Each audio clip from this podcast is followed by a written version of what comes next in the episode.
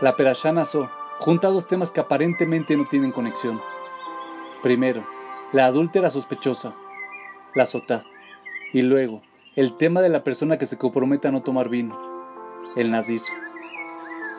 La Gemara explica la conexión. Ha sido el uso indebido del vino el que dio origen al problema de la mujer sotá. Por lo tanto, para alguien que fue testigo de este triste espectáculo, la respuesta apropiada es que se abstenga de tomar vino. El principio que aprendemos aquí es que todo sucede por una razón.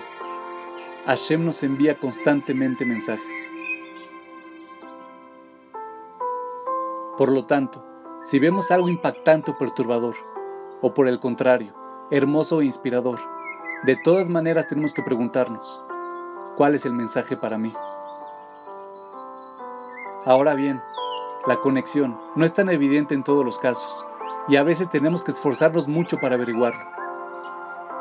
Pero sin importar cuál sea el resultado, el proceso de introspección siempre revelará información valiosa.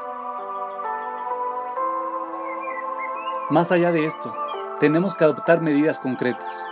Aprendemos del Nazir que el hecho de atestiguar un incidente perturbador no es suficiente para provocar una impresión permanente. La inspiración que se queda en el ámbito de la emoción eventualmente se desvanecerá. Solo al llevarla a la acción, la lección se graba en nuestra conciencia. Por eso el Nazir vio a la e hizo un voto. Así que la próxima vez que te encuentres diciendo, eso es increíble, detente y pregúntate, ¿cuál es el mensaje para mí? Y cómo puedo incorporar esa lección en mi vida mediante la adopción de alguna medida concreta, sin importar lo simbólica que pueda llegar a ser.